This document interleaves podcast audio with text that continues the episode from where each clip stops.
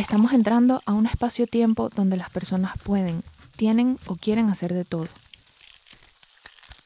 Bienvenidos al cuarto de Marley, bienvenidos a Medellín y bienvenidos al universo del cerebrollo. Hola, ¿cómo están? Bienvenidos a otro episodio de Comida para el Cerebro. Soy Marley Heredia, la persona que está detrás de Cerebrollo. Soy gestora de creatividad, soy diseñadora integral, soy una curiosa y tengo muchas cosas en la cabeza. Probablemente este lugar va a coincidir muchísimo contigo si esa última cosa te representa. El gen del inquieto le llamaba hace, hace par de años. Es como una sensación de que no nos podemos quedar quietos, que mm, es como algo interno que te dice que, necesitas hacer algo, que quieres hacer algo, que, que te surgen ideas. Eso no lo tiene todo el mundo y quizás no lo has desarrollado, pero cuando entiendes o crees entender que estás vuelto un cerebrollo, hay algo de gen, hay, hay, hay algo en ti que tiene una relación con el gen del inquieto. En este momento el mundo está súper inquieto. Están pasando muchas cosas y yo siento que este año es como el año de la moralidad. O sea, si yo le tuviese que poner un nombre a este año, sería el año de la moralidad, el año de la ética. El año donde la ética y la moral se enfrentan en un punto muy, muy, muy complejo de, nuestra, de nuestro mundo interior. Y eso afecta a la creatividad, o al menos em, lo que yo he estado investigando con mi propia experiencia y con la experiencia de otros eso afecta la creatividad desde un punto muy, muy, muy duro porque te paraliza o te hace tomar decisiones muy apresuradas. Y justa, justamente esas decisiones apresuradas pueden ser las que te, las que te lleven a un, como a un nuevo nivel, a un nuevo ritmo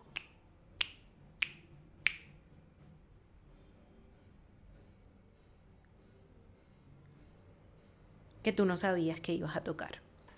Y bueno, terminas, terminas ahí involucrado con un ritmo, una, sonoridad, una cosa que, representa la termodinámica. La termodinámica es un término de la física que, que tiene relación con, con esa forma en la que el universo se va transformando. Y, y va mutando entre la materia y la energía. Y evidentemente nuestra, nuestra vida está a merced de esa, de esa naturaleza de las cosas. Y por más que uno quiera controlar, el ritmo no.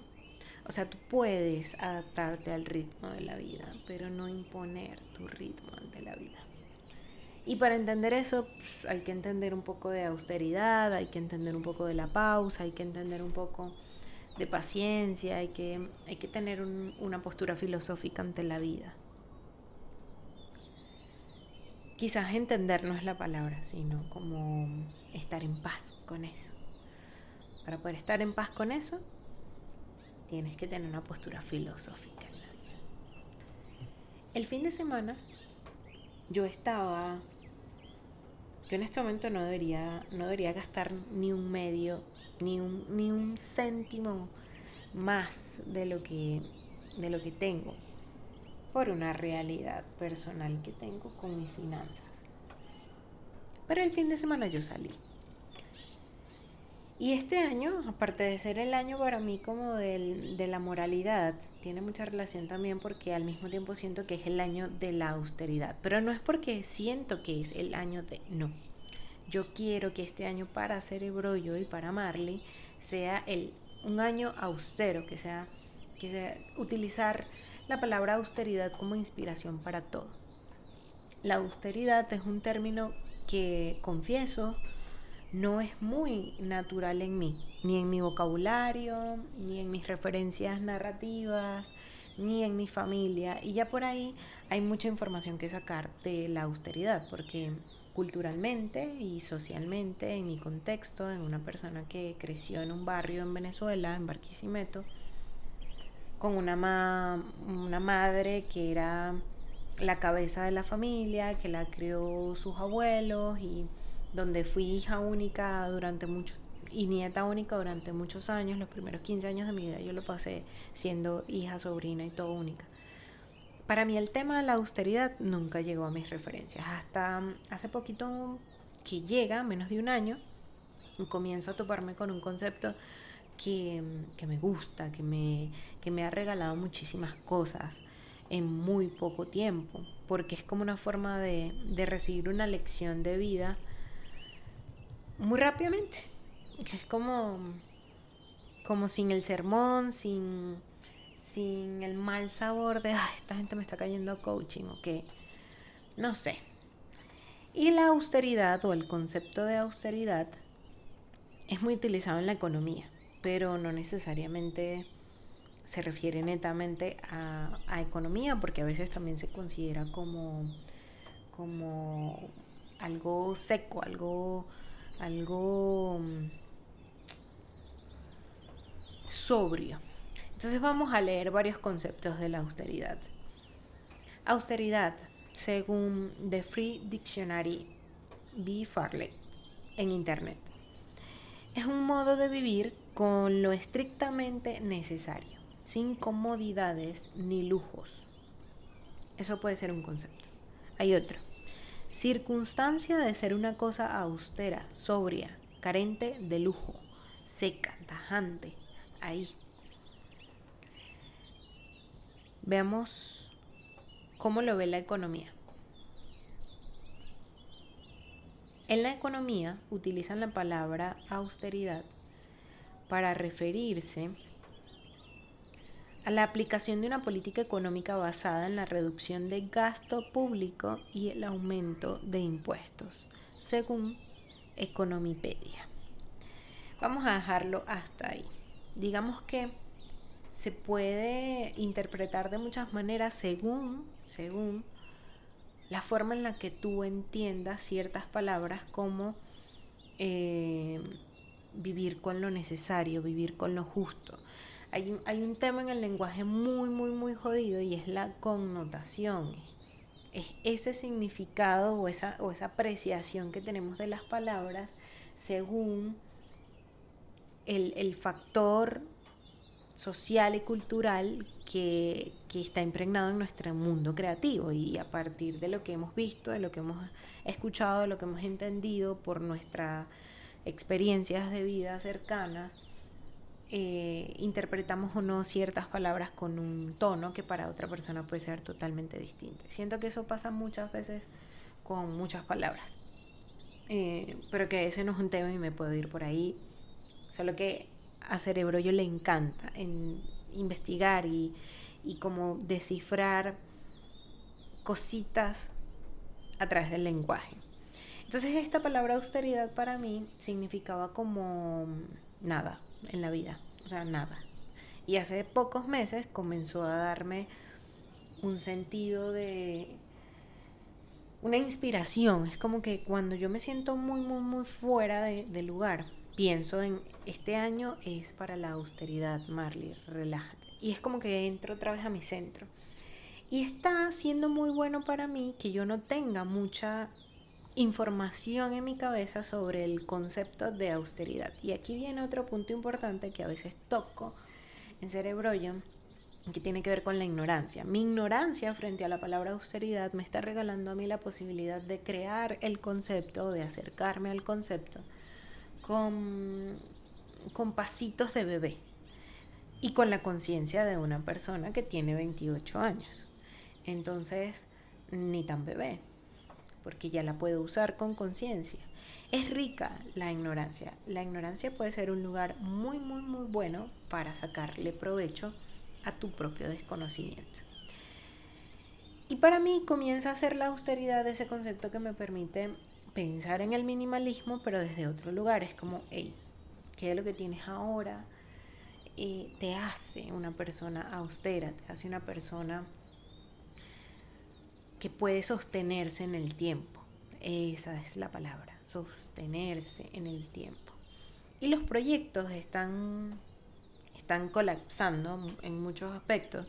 No solamente los proyectos, sino la vida en sí misma, termodinámica, otra vez.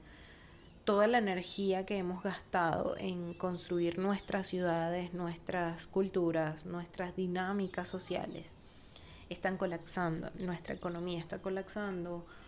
Eh, nosotros internamente estamos colapsando. El, nivel tan alto de personas en sufriendo o padeciendo de ansiedad, de depresión, el, coronavirus, Ucrania, todas estas cosas que están sucediendo en este momento para febrero de, de 2022 son señal de que no hemos sido austeros y que definitivamente el colapso que tenemos no es un lugar sostenible. No hemos podido resolver el tema de vivir con poco. Y cada vez necesitamos más y más y más y más y más para vivir. Y vivir con poco, vivir minimalista o, elegir la austeridad por encima de cualquier otra cosa es una vaina cabilla. No sé si alcanzan a escuchar una batería que está de fondo. Yo grabo en mi cuarto. Eso tiene un poco que ver con lo que les estoy mencionando porque para poder desarrollar cerebro yo, yo he tenido que crear con lo poco que tengo. Trabajar en mi cuarto, em, hacer todo yo, trabajar en autogestión, em, colaborar con otras personas para poder desarrollar ciertos proyectos de cerebro yo, encargarme de mi propia web, eh, aprender a hacer una web. Tengo ventaja porque mi carrera es bastante integral y y el gen del inquieto también me ha permitido eh, echarle pierna a todas esas tareas sin sentir que está mal, porque no todo el mundo sirve para hacer muchas cosas al mismo tiempo, yo más bien me sobrepaso. Y eso ha sido parte de alguna manera para mí de unos pequeños pasitos hacia, hacia mi austeridad, porque lo que tengo hoy con Cerebro yo, que, que me siento muy orgullosa de las personas que escuchan el podcast, de las personas que están en Patreon, de las personas que me acompañan por privado y que tienen mi teléfono y me escriben, y mantenemos contacto, aunque a veces nos separamos, de las personas que recuerdan los procesos que hemos compartido a lo largo de estos dos años y medio. Me siento muy orgullosa de eso porque hoy me dan una identidad profesional que considero muy valiosa para mi carrera y que eso no me lo hubiese dado una universidad, que eso me lo ha dado mis vínculos humanos reales con personas en otro lugar del mundo, gracias a un proyecto, a una marca y a una construcción de un universo creativo alrededor de ese proyecto y de esa marca que me ha permitido conectar con otros. Y a partir de esos vínculos, pues he estado generando austeridad, una identidad y una voz en Internet que además he narrado en este podcast y que ustedes han visto la mutación por completo. Eso para mí es austeridad. Pero he llegado a ese punto donde siento que, que Cerebro Yo como tal es un proyecto que, que me ayuda a construir mi austeridad, metiéndole igual muchísimas cosas. O sea, es como que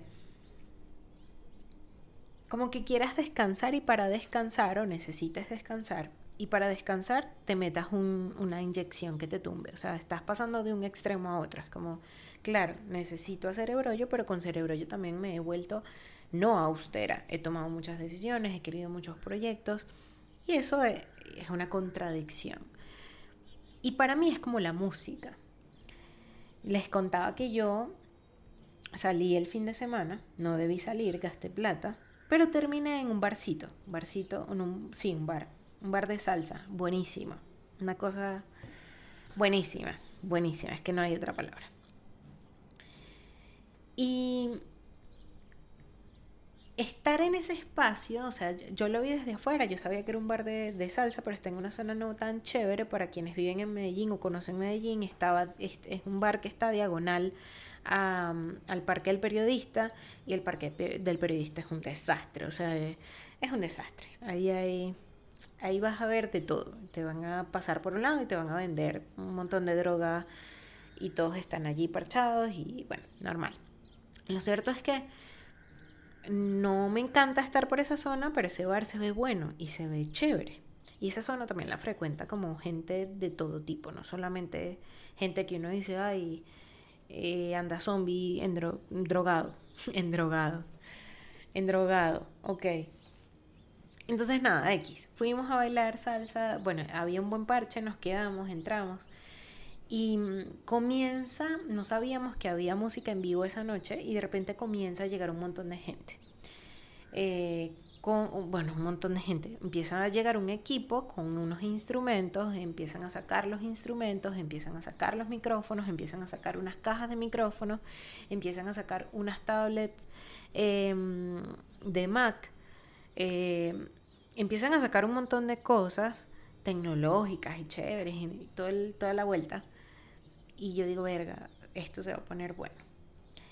Y ahí, en ese montón de micrófonos, en ese montón de aparatos, en ese montón de cables, en ese montón de cosas que hay que hacer para que un show suceda, hay una gran metáfora sobre la austeridad. Porque muchas veces cuando venimos de lugares carentes, de sociedades carentes, de países en crisis, cuando estamos en una situación, cuando nuestro algoritmo mental está en una situación de carencia donde creemos que poco es negativo y que vivir con poco eh, es doloroso, es sufrimiento,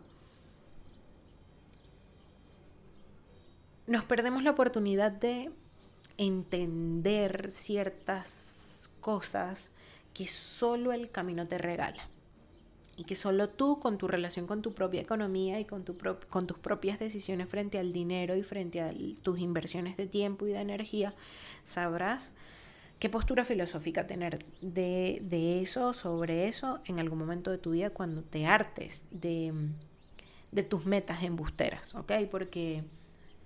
Porque sí, el, el show tiene que continuar. Entonces, ¿cuál es la relación que yo veo entre el ser austero y la banda, la coordinación de la música, este show, estos micrófonos y esta gente en el bar. Que para llegar a eso, que, que es una banda, para ellos, o sea, en la escala de bandas y de grupos de salsa, para ellos eso seguro es poco. Pero para mí era mucho. Para mí era, tienes que tener un presupuesto, tienes que tener una capacidad para comprar esos equipos, para movilizarte, para o sea, para sacar dinero de eso. Y si escuchan esa batería de fondo, esa batería de fondo es el vecino.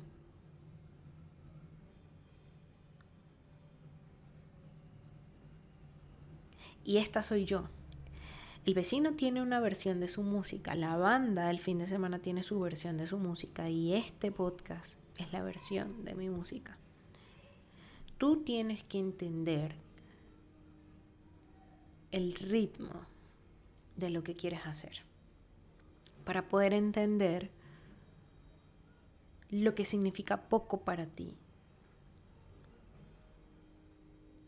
y entender cómo eso evoluciona en el tiempo porque no no siempre se va a quedar como esto es lo que para mí significa poco y, y para siempre va a ser así no vamos a cambiar vamos a cambiar una y otra vez y el primer paso es tocar el instrumento. Tener el instrumento, tener el, o sea, de alguna manera materializar el show. Comprar el micrófono, tener una batería. Comenzar a tocar materia con el proyecto. Porque solo de esa manera comenzamos a performáticamente, cerebralmente y físicamente, motoramente, a encarnar las ideas. Entonces, cuando no, no estamos haciendo, es una cosa que siempre digo en cerebro yo, hacer es más importante que pensar y ser es más importante que, ser, que hacer. Cuando no estamos haciendo, esa percepción de la austeridad se convierte en una idea y no en una sensación. Em, no en una experiencia, no en ciencia. Yo puedo decir que un micrófono y mi cuarto es muy poco para grabar un podcast y que no va a ser suficiente. Pero si yo me atrevo a grabar el podcast una y otra vez y a practicar y a hacerlo, eventualmente el podcast va a crecer. De bolas, a nadie le gusta meter la pata al principio, a nadie le gusta estar en la ignorancia, a nadie le gusta ir y poner el primer paso en algo en donde se siente incapaz o inseguro o ridículo o em, ignorante, porque nos hemos hecho la idea de que eso está mal. Pero esas ganas que tú tienes de hacer con lo poco son la inversión más importante para que en algún momento tengas un show más grande. Y verlo a través de la música es una de las cosas que hago en Cerebro yo porque tiene como otras analogías que me parecen súper valiosas para lo que significa hoy en día hacer un proyecto. Entonces vamos con esas analogías, porque más allá de la, de, digamos que tú tienes X cosas, ¿sabes? Este chico está allí tocando batería, tiene que practicar, yo estoy aquí grabando mi podcast y tú estás cocinando, estás trabajando, estás haciendo X cosas. Pensemos en qué es austero para ti en este momento, qué es austero para tu proyecto, qué, qué es eso que puedes usar de manera moderada y aún así te va a permitirte sostener tranquilamente en el tiempo. A través de la música yo considero que hay un par de elementos que son un buen símil, que son, que son una buena comparación para ejemplificar lo que quiero decir. Y lo primero es el coro. Para mí el coro en, en la música es eso que se repite. Yo tengo que repetir el podcast. Ese chico tiene que repetir la pieza tiene que repetir los movimientos y en la medida en que repita el movimiento con la batería, su cerebro va generando una inteligencia y una memoria corporal que es muchísimo más importante que la memoria cerebral, por así decirlo. O sea, la, la memoria motora, que es la memoria, por ejemplo, para yo agarrar este micrófono, yo tengo que tener una conciencia de cuánto pesa el micrófono y de qué tanto voy a presionar los dedos. Allí hay inteligencia motora y hay memoria motora en, mi, en mis manos. Ese chico tiene una inteligencia en sus piernas, en sus manos, que más allá que el oído, o sea, el, oído no le ayuda tanto a, llevar el ritmo, tanto como lo hace su cuerpo, sus brazos y sus piernas, al tener una percepción de cómo se va moviendo, cómo se va sintiendo el ritmo de la batería. Y lo mismo pasa con el resto de ejercicios creativos, lo mismo pasa con cualquier otro rol creativo. Este chico es músico, es mucho más fácil entender a él como músico y como artista que a ti que estás pensando, que estás escribiendo un copy, que estás intentando hacer un proyecto para ayudar al medio ambiente o que estás, eh, que eres médico, ¿sabes? Eso hay que romperlo un poco. ¿Por qué? Porque si no, no generas ningún movimiento, no generas ningún ritmo, ninguna sonoridad y no entiendes cuál es tu coro. El coro es esa parte que tú puedes repetir fácilmente de manera austera, que la gente se la va a grabar fácil, que, que va a ser cómodo para los demás y que genera de alguna manera comunidad.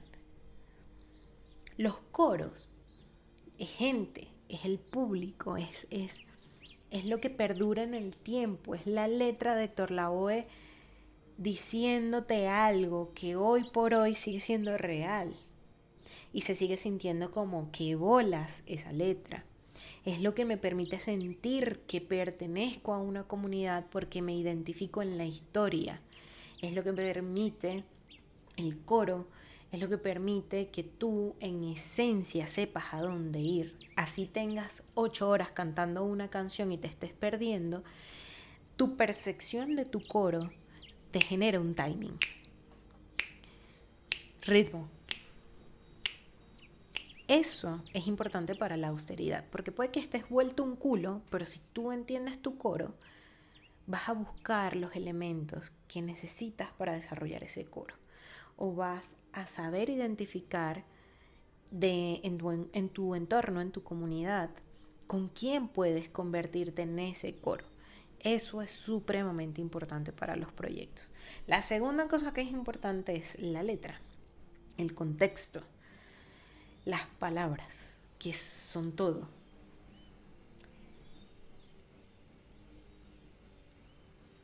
Puede que tú tengas ritmo y el ritmo te, te meta, te meta en un mood, taca, taca, taca, taca, taca. Pero de alguna manera, venga de afuera o venga de adentro, hay una voz, hay una letra, hay un contexto, hay unas emociones, hay una, una cosa verbalizada o, o escrita o narrada sobre la realidad. Y eso es muy tuyo, eso es muy personal. entender esa letra forma parte de la austeridad por lo que te decía de, para mí significa que, para mí poco que es, qué significa poco, qué significa para mí vivir con poco. Yo tengo que reducir aquellas cosas en mi vocabulario de alguna manera o en mi forma de hablar o en mi forma de, de sentir la realidad que me saquen de mi, de mi ritmo tengo que propiciar aquellas palabras que me ayuden a reconocer mi ritmo. Y verbalmente ya nosotros traemos un ritmo aprendido. Si te fijas, por eso tenemos acentos, por eso tenemos formas de hablar, de gesticular. Por eso hablamos muy similar a nuestra mamá, a nuestro papá, a un amigo. Por eso se nos pegan las palabras fácilmente. Por eso em, imitamos acentos de otros países cuando migramos. La lengua tiene una velocidad y un ritmo muy cabilla porque además hablar es lo que más hacemos, la mayoría de nosotros. Hablamos muchísimo, opinamos muchísimo. En este momento histórico opinamos y hablamos muchísimo. O nos toca comunicar por otros también cuando venimos del marketing y de las ventas y todo lo demás. Y entonces la lengua debe estar cansada, agotada, saturada. Y cuando tú tienes un proyecto y estás descubriendo ese proyecto, estás enfrentándose a ese proyecto, o estás encontrando tu voz para generar o darle luz a ese proyecto, tienes que limpiar tus palabras. Tienes que entender cómo afecta el contexto a tus palabras. ¿Qué de esas palabras son tuyas y qué de esas palabras son aprendidas y las estás emulando sin darte cuenta? Emular es una cosa que hace el cerebro todo el tiempo todo el tiempo estamos duplicando las cosas y generando conexiones neuronales a partir de nuestra realidad. Y eso genera una inteligencia. Entonces es importante que no nos dejemos llevar por esa velocidad que tiene la lengua, que tiene el coro, que tiene la letra y que tiene el ritmo, porque en algún punto puede que yo me canse de tocar la batería y me quiera pasar a la guitarra. O en algún momento se me van a ir las manos porque ya no puedo tocar más la batería y tengo que poder verlo. En algún momento tengo que descansar la voz y no puedo conectarme con el podcast todos los días a decir cualquier cosa porque puedo estar atentando contra mi coro, puedo estar forzando las palabras, puedo estar forzando lo que hay que decir. Y hay que tener mucho cuidado con eso porque la velocidad de las redes sociales y del Internet hoy en día promueven muchísimo esa, ese desborde de compartir cosas. Compartir no necesariamente significa atender a la comunidad y que todos estemos en coro. Entonces mucho cuidado con eso, mucho cuidado con cuáles de tus palabras o de sí, qué de tus palabras realmente están cobrando sentido en tu contexto o sencillamente están siendo parte de una realidad inventada o falseada o emulada. La música, cuando en este momento la música es muy fake y el, el autotune existe y tiene excelentes resultados y hay gente que hace cosas brutales con el autotune. Yo no soy experta en el tema, pero lo he escuchado, lo trato de estudiarlo en la medida de lo posible. Pero los performances en la música son evidentemente una clave fundamental para que un artista haga plata y para que entre a la industria. Entonces, em, de alguna manera, eh, las letras han pasado como a segundo plano e importan más los códigos, que si bien se pueden expresar con letras, em, digamos que si no entiendes el código o no, o no sabes de qué código te, te está hablando una canción, por ejemplo, te pierdes de cierta de cierto contexto de esa de esa pieza, de esa canción, de esa melodía. Entonces, aquí es cuando es importante un poco la coordinación, el ritmo, que tú entiendas tu sonoridad, la sonoridad de tu movimiento. yo siento que esta vaina cuesta mucho de alguna manera eh, entenderla porque necesitas una autoestima y un reconocimiento de tu poder personal que te lo da solamente las experiencias de poder personal. Y mm, no todo el mundo se atreve a ir por su poder personal, no todo el mundo cree en el poder personal y lo considera quizás una babosada del coaching. Y no todo el mundo se puede ver a sí mismo. De hecho, me atrevería a decir que la mayoría de las personas que llegan a cerebro yo no pueden verse a sí mismos tan con todo el poder que tienen sus ideas. Entonces, para ser austeros necesitamos ir de a poco, necesitamos ir primero con el ritmo, primero con la letra, ir por partes, no querer sacar el disco completo e irnos a la fama, porque eso es totalmente contra austeridad, no es sostenible. Y puede que hayan personas que lo logren porque tienen un buen performance y porque mm, entienden cómo manipular a la masa y pueden generar un vínculo allí que es volátil y que logra masificarlos y viralizarlos. Pero yo creo que las personas que estamos en cerebro yo no queremos viralidad, queremos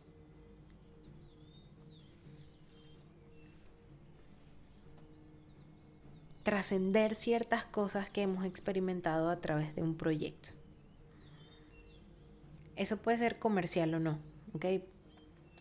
Pero sentimos que, que tenemos algo para aportar y que no lo vemos en el Internet. Y nos estamos enfrentando a otro factor de este tema de la música o de estas analogías que hacía con la música, y es a la fama. Al, la fama es como el precio, el, eh, el precio que vas pagando, que vas cobrando de alguna manera también, en la medida en que te atreves a hacer. Generas fama. Y esa fama, si no tienes una buena, si no tienes herramientas a tu mano para trabajar tu ego, para entender tu ego, te meten en otra, otra vez en una percepción de la realidad muy loca. Entonces, cantar, tener el ritmo, tener la letra, cocinar a fuego lento una canción, una pieza, una técnica, no necesariamente es la llave para todo lo demás.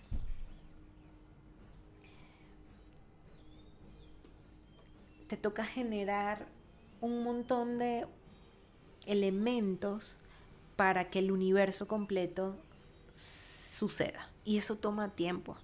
Entonces por eso es importante trabajar con poco porque mm, a menos de que tengas los recursos para hacerte una web rápido, para pagar el logo rápido, para hacerte las fotos, para montar la performance, aún teniendo todo eso, si tú no entiendes tu contexto y tus letras, tu coro va a ser fake tu canción va a ser otra más del montón. Y puede que conecte con gente. Pero eventualmente te vas a volver a perder. Porque estás de alguna manera replicando las referencias que tienes en tu cerebro de lo que hay que hacer.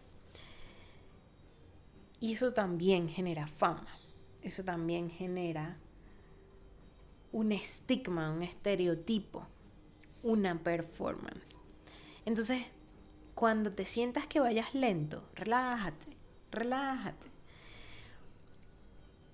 Comienza a tomar decisiones austeras y deja que se manifiesten las metas embusteras. Porque uno muchas veces se pone metas que son un embuste, son mentiras, son pura paja. Y eso revela que todavía no está listo el coro, que no hay comunidad, que la letra no está clara y que realmente nos estamos dejando llevar por la ilusión de la fama, de que el otro te comparta, de que el otro te lea, de que el otro te escuche, de que el otro te compre.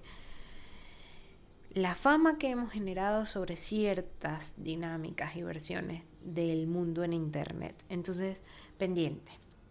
Y la última cosa que creo que hace una conexión y un cierre de todo lo que estoy diciendo hoy es el ritmo, la producción, y ahí es donde entra tu autogestión, porque al principio eres el que canta, el que toca, el que produce, el que gestiona. Eres todo. Y si no hay un equilibrio entre tu música,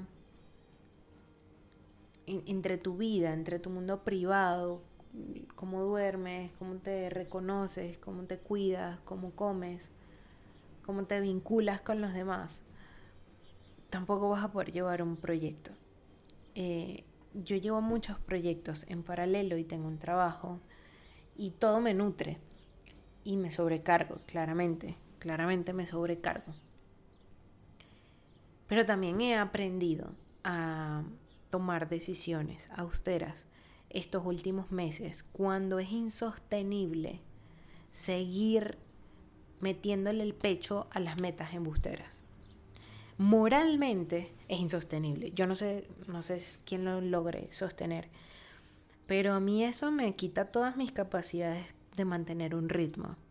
Porque en el momento en que yo comienzo a ver que era una meta embustera y que no logré llegar porque evidentemente la redacté mal, la visualicé mal y la metí en el tiempo que no era porque la aceleré, mi ritmo de se va en picada. Eh, se cae por completo y me imposibilita a nivel de producción. Me cuesta muchísimo más producir. Producir ideas, producir material, producir contenido, producir vínculos, producir todo. La austeridad tiene que ser un lugar para mí que, así es como lo veo, que nos permita ir metiendo poco a poco lo que se necesita en la casa. La casa está vacía. Y en la medida en que vamos metiendo cosas, es porque realmente podemos y es porque estamos valorando eso que, que recibimos y porque estamos entendiendo cómo modifica eso que hemos metido a la casa el ritmo que tengo yo dentro de la casa. Puedo meter muchas cosas, sí, también me voy a topar con las consecuencias de eso. Se va a ver reflejado en mi autogestión, en mi salud.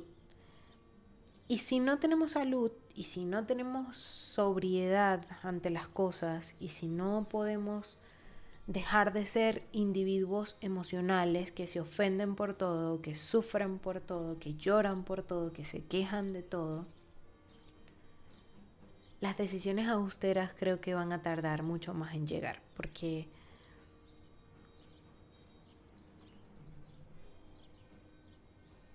tenemos que poder lidiar con lo que está pasando en el mundo hoy, para poder trascender algo que no es nuestro. Yo no soy culpable de lo que está pasando en Ucrania, por ejemplo. No soy responsable de una pandemia no soy responsable de la crisis de Venezuela. Aún así, todas esas cosas me afectan. Tomar decisiones austeras es poder mantener un equilibrio en eso que me duele y utilizarlo para sacar fuerzas y determinación ante lo que yo he elegido ser y hacer en el tiempo porque es muy efímero, porque nos vamos a morir de igual manera.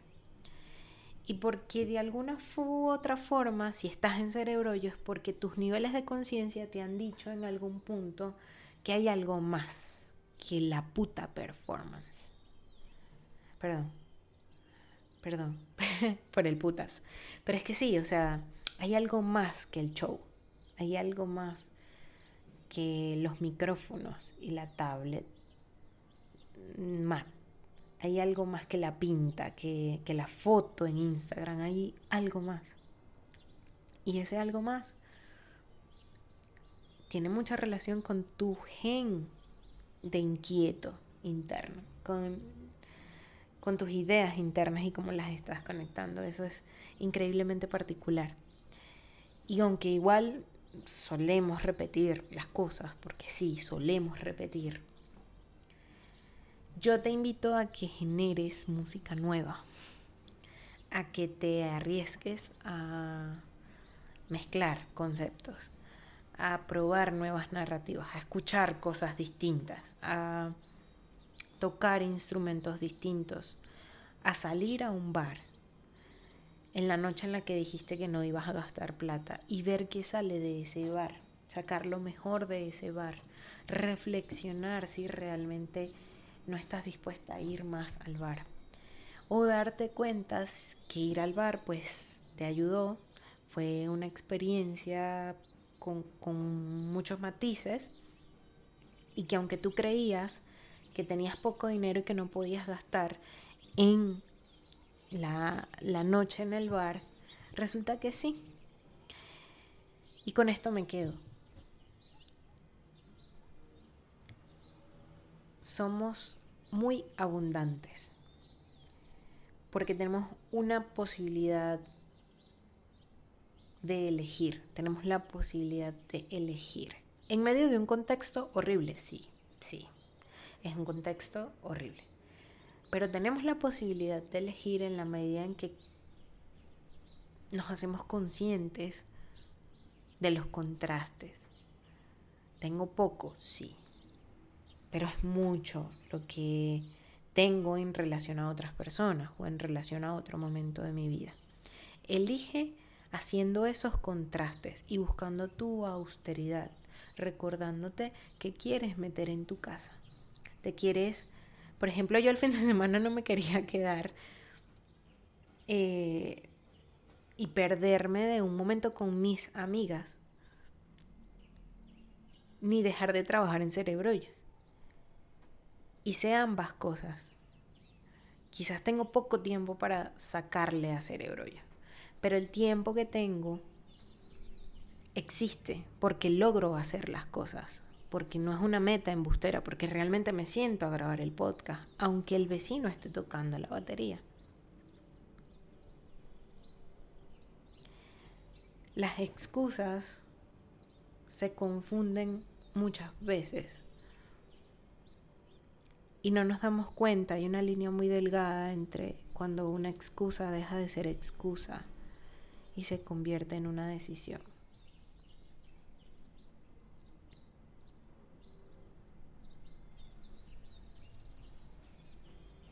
Qué loco. Así que austeridad, eso es lo que les deseo este año, austeridad, poder meter en la casa lo que realmente yo quiero para generar la música en mi vida y ser la fiesta, ser la música. Entrar en sintonía con mis ritmos. Eso, eso les deseo. Este episodio fue súper random, súper random. Este es el año de la moralidad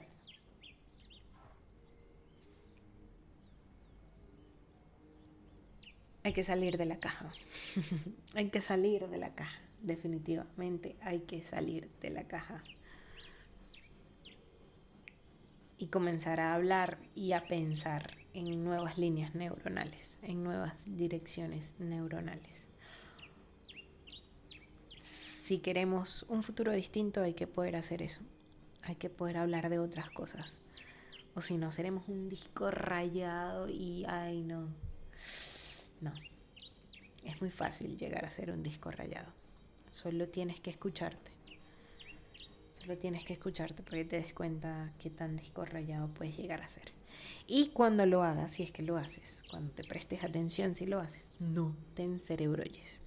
Que te vas a encerebrollar porque es cabilla darse cuenta de, de, cuán embusteros podemos llegar a ser y cuánto trabajo nos hace falta para ser personas austeras, sobre todo en Latinoamérica donde vivimos con una con una cultura del gasto, el consumo y la inmediatez fatal.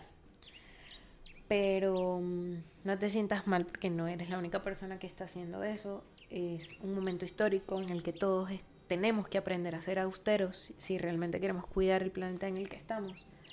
Y eso ni siquiera los gobiernos lo saben hacer. Entonces, tranquila, tranquilo. Estamos atravesando una etapa de suprema ignorancia. Y depende de nuestra connotación positiva o negativa, con relación a esa palabra, que salgamos de aquí con un proyecto o locos pa'l coño en cerebrollados. Espero que estés más cerca del proyecto que del cerebro yo en este momento. Un abrazo terremoto para ti y nos vemos en otro episodio de Comida para el Cerebro.